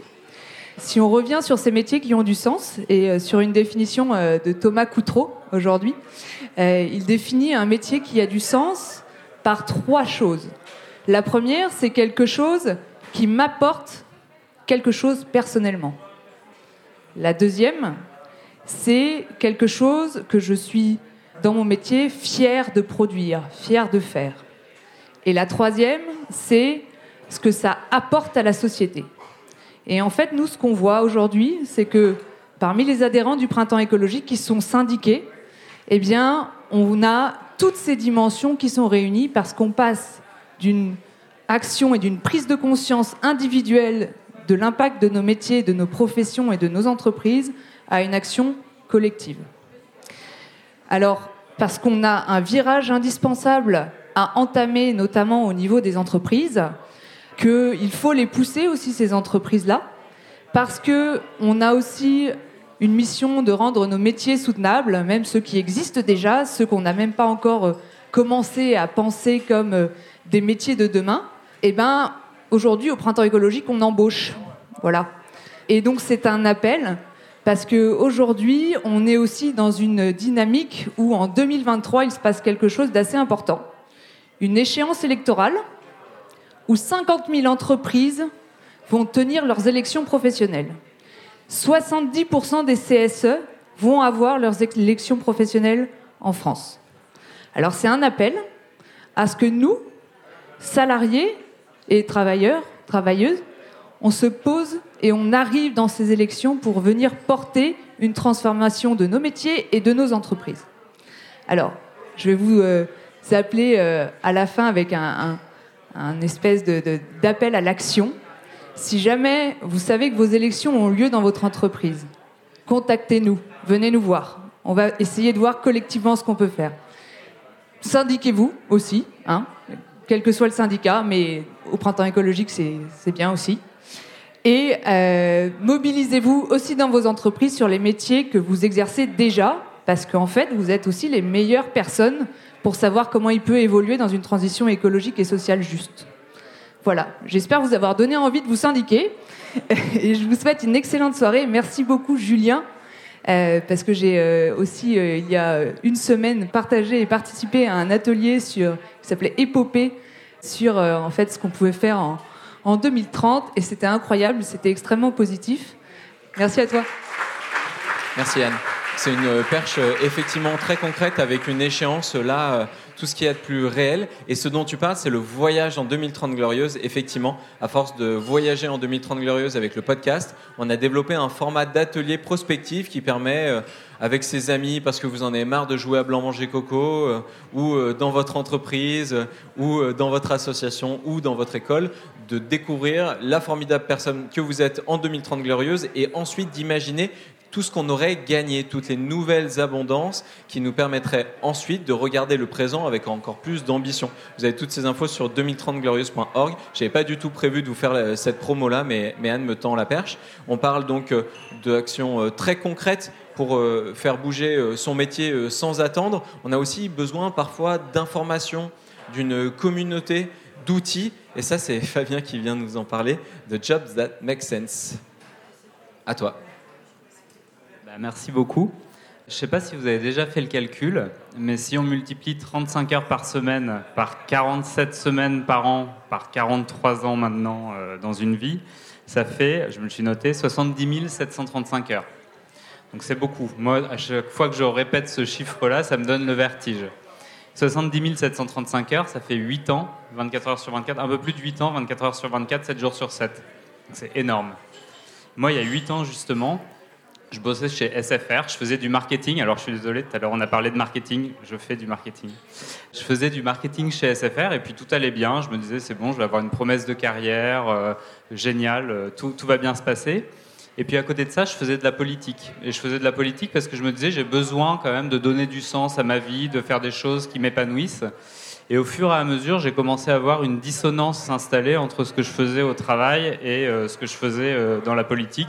J'avais l'impression un peu le week-end, en fait, de, de, détruire, euh, de déconstruire ce que je construisais la semaine au travail. Et en fait, ce sentiment-là, il m'a plus jamais quitté. Et je me suis dit comment je vais faire pour aligner justement ma vie professionnelle avec, avec ce que j'aime me faire? Et ben, en fait, j'ai mis 8 ans. J'ai mis 8 ans à euh, transiter vers, euh, vers un, job euh, qui a du sens. Mais en fait, je suis la preuve aujourd'hui que c'est possible pour tout le monde, même si on fait du marketing, ce qui est souvent le grand méchant mot quand, quand on parle de sens. Et en fait, je suis pas le seul à me poser ces questions-là, à m'être posé ces questions-là. Nous, on a fait un sondage avec Audencia et on est 92% en fait de Français à se poser la question du sens de sa vie professionnelle. Donc c'est énorme. Et nous, justement, chez Job That Makes Sense, ce qu'on essaie de faire, c'est d'accompagner les gens, d'aider les gens à trouver euh, des, emplois qui ont du sens et de montrer surtout qu'il y a plein de jobs qui existent et que ça ne passe pas forcément par des reconversions toujours radicales. Vous pouvez faire, si vous faites du marketing aujourd'hui chez L'Oréal, bah, vous pouvez faire du marketing, mais pour une association, pour euh, des boîtes qui essayent de transformer la société. Si vous travaillez chez Total, euh, bah, vous pouvez travailler chez Enercop. Si vous êtes euh, vendeur ou vendeuse dans un supermarché, vous pouvez faire le même métier dans une épicerie bio. Donc il y a vraiment énormément de métiers qui existent. Vous avez des compétences déjà aujourd'hui que vous pouvez transférer vers, vers de nouveaux métiers. Vous n'êtes pas obligé de, vous priver de salaire aussi. C'est une vraie question euh, qu'on se pose souvent. On se dit, oh là là, je vais devoir diviser mon salaire par deux. Moi, en arrivant chez Jobs That Make Sense, j'ai effectivement diminué mon salaire, mais de 10%. Donc, c'est pas non plus quelque chose de catastrophique. En tout cas, pour moi, c'était gérable. Et c'est des questions qu'il faut se poser en amont. Mais voilà, nous, on veut vraiment accompagner tout le monde. Et si je pouvais vous donner euh, des petites actions à faire, moi, j'aime bien, euh, j'aime bien faire ça, en fait il y, a plein de petites actions que vous pouvez faire et je vous engage vraiment, avant de vous coucher ce soir, à vous dire ok, je mets le pied à l'étrier et je commence une reconversion, une transition professionnelle, ou alors je me mets en action pour, au sein de mon entreprise, commencer euh, à changer les choses. Ben, ça va être en lisant un livre inspirant, il y en a plein là. Ça va être en euh, répondant euh, à une petite annonce que vous avez vue, par exemple sur Job That Makes Sense. Même si vous dites que vous n'avez pas du tout les compétences, allez-y, parce qu'au pire des cas, en fait, vous n'aurez pas de réponse et c'est pas très grave dans une vie de ne pas avoir une réponse à une offre d'emploi. Et vraiment, mettez-vous en action et n'attendez pas 2030 euh, pour, euh, pour euh, changer de job parce qu'il y a énormément de jobs déjà qui existent et on en est la preuve. On a 5000 recruteurs en fait qui sont sur la plateforme beaucoup d'associations, euh, des, euh, PME euh, qui, qui, essayent de transformer la société. On a 25 000 offres d'emploi et les offres d'emploi qu'on a, c'est vraiment, encore une fois, sur des métiers classiques. Il y a des métiers verts, il y a des métiers verdissants, mais il y a aussi des métiers classiques qu'on peut exercer dans des structures qui, ont, qui ont de l'impact. Voilà. Merci Fabien. Et sur la plateforme euh, qu'on appelle aussi Jobs, on peut retrouver effectivement des blogs, on a de l'actualité, on a des agendas, on a aussi la communauté paumée un peu qui permet de se relier. Tu peux nous raconter ça? Oui, alors effectivement, il y a donc les offres d'emploi dont je parlais. On a énormément de formations aussi, une centaine de formations qui sont référencées sur la plateforme pour si vous voulez ouvrir votre tiers-lieu, vous former à la RSE. il y a énormément vous former à la permaculture, etc.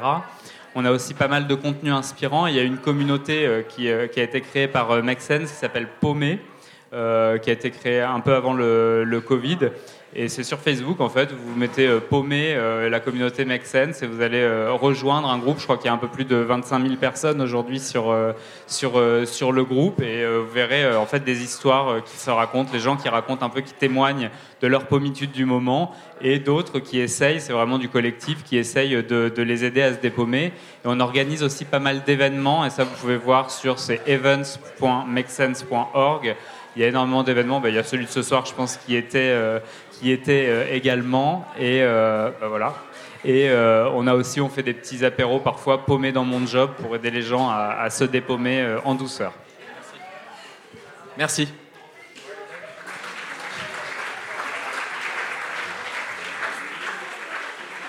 En 2017, en 2018, j'ai sorti mon premier livre et fait la soirée de lancement ici à la recyclerie. C'était absolument génial et j'en ai pas du tout profité. Je me suis complètement laissé happer par le moment. Euh, je me rendais pas compte de l'intensité des échanges, je me rendais pas compte de la chance que j'avais. J'ai euh, mis du temps à essayer de me le repasser à travers les images que je voyais sur les réseaux sociaux, à travers les, récits qu'on m'en faisait des personnes qui étaient venues pour me le réapproprier cet événement. Et quand euh, j'ai suggéré à Vuibert de venir faire cet événement ici à la recyclerie, j'avais envie cette fois de le vivre un peu plus en conscience. Peut-être que vous voyez ce film, c'est une comédie romantique qui s'appelle About Time, et à la fin, le héros, euh, il se rend compte que finalement, en revivant la même journée, mais en levant la tête et en regardant vraiment les gens, alors là, il trouve son bonheur, alors là, il trouve son sens. Peut-être que ça tient un peu de ça, parce que finalement, le temps, il n'est pas linéaire, il est cyclique, et j'ai l'impression de revivre quelque chose là, que vous, pouvez, que vous me donnez l'opportunité de vivre mieux, de vivre plus intensément, de vivre avec plus de sens et je vous en remercie. Merci d'être venu, merci d'avoir rempli cette salle, merci de m'accorder votre attention et votre chose la plus précieuse, votre temps. Merci.